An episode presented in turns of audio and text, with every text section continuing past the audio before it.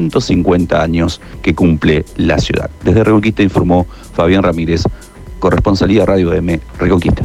Ya vamos a seguir el recorrido por la provincia. Tomamos contacto ahora con Gaby Azán desde la Cámara de Diputados. Gabriela.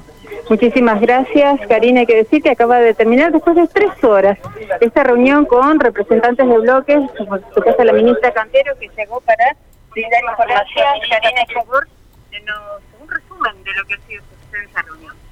Bueno, ha sido una reunión con todos los representantes de todos los bloques, por lo tanto toda la representación política de la provincia de Santa Fe en las cámaras, donde hemos hablado de los indicadores educativos, de nuestras políticas educativas, de claramente el avance que este, Santa Fe va haciendo en función de algunos objetivos que son trascendentales para nosotros, como es la recuperación de la tasa de escolarización plena para la trayectoria obligatoria y a partir de ahí todas las políticas que se articulan, construcción de aulas, apertura de nuevos cursos, este, los recursos puestos en la escuela para empoderar la escuela, para que la escuela pueda asumir la complejidad de la tarea después de dos años de pandemia.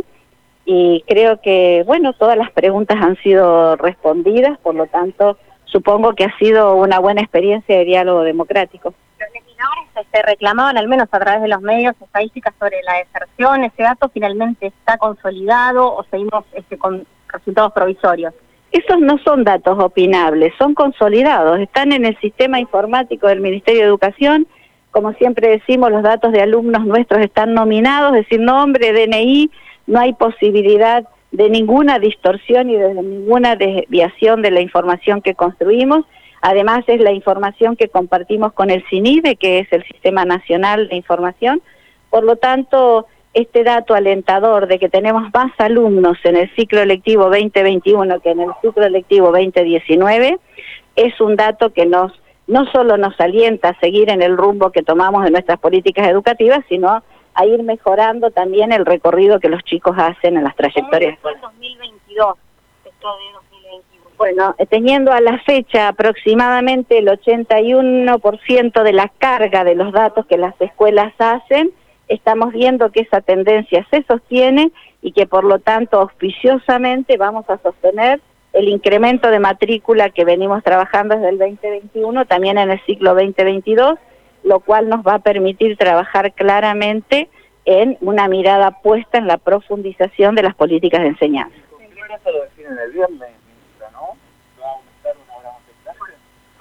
Bueno, en realidad este, eso es una propuesta que se lleva al Consejo Federal, el Consejo Federal va a sesionar mañana y pasado en Ushuaia, es decir, en la localidad más austral cercana a las Islas Malvinas, la sesión del mes de abril, y allí vamos a estar este, conversando sobre esta propuesta del Ministerio Nacional, todos los ministros de educación del país. ¿Qué en términos personales, como especialista en educación, sumar una hora al nivel primario? Bueno, en principio uno diría que siempre cuando uno piensa más tiempo en la educación para la educación, eh, siempre es visto con una mirada positiva de crecimiento. El tema es la complejidad de lo que estamos hablando y la posibilidad de eh, la implementación en el tiempo, cómo, con qué planificación, con qué estrategias y fundamentalmente con qué recursos. Pero además, seguramente son decisiones que requieren espacios de concertación eh, con la comunidad, con los gremios, porque la escuela cuando cambia su lógica también incide en la vida cotidiana de todos. Por eso, plantearlo a esta altura del año, ¿es también propicio? Bueno, estamos, estamos comenzando el ciclo lectivo 2022, así estamos en un comienzo de ciclo lectivo marcado por la presencialidad. Esto no se hubiera podido plantear en dos, en dos años de aislamiento y vamos a estar muy atentos a las discusiones que se produzcan en el Consejo Federal en estos dos días para ir viendo qué acuerdos todos los ministros establecemos respecto de estas perspectivas. Pedagógicamente esto implicaría también modificar parte del trabajo ya presentado de la planificación. Seguramente siempre que se modifica la organización escolar se modifica la mirada pedagógica. Por lo tanto, hay mucho que ver y mirar y trabajar, pero no hay que adelantarse, hay que esperar a que todos los ministros reunidos en esta en este Consejo Federal puedan tener una primera discusión sobre el tema y en función de esos avances seguramente la semana que viene vamos a poder estar haciendo algún otro comentario.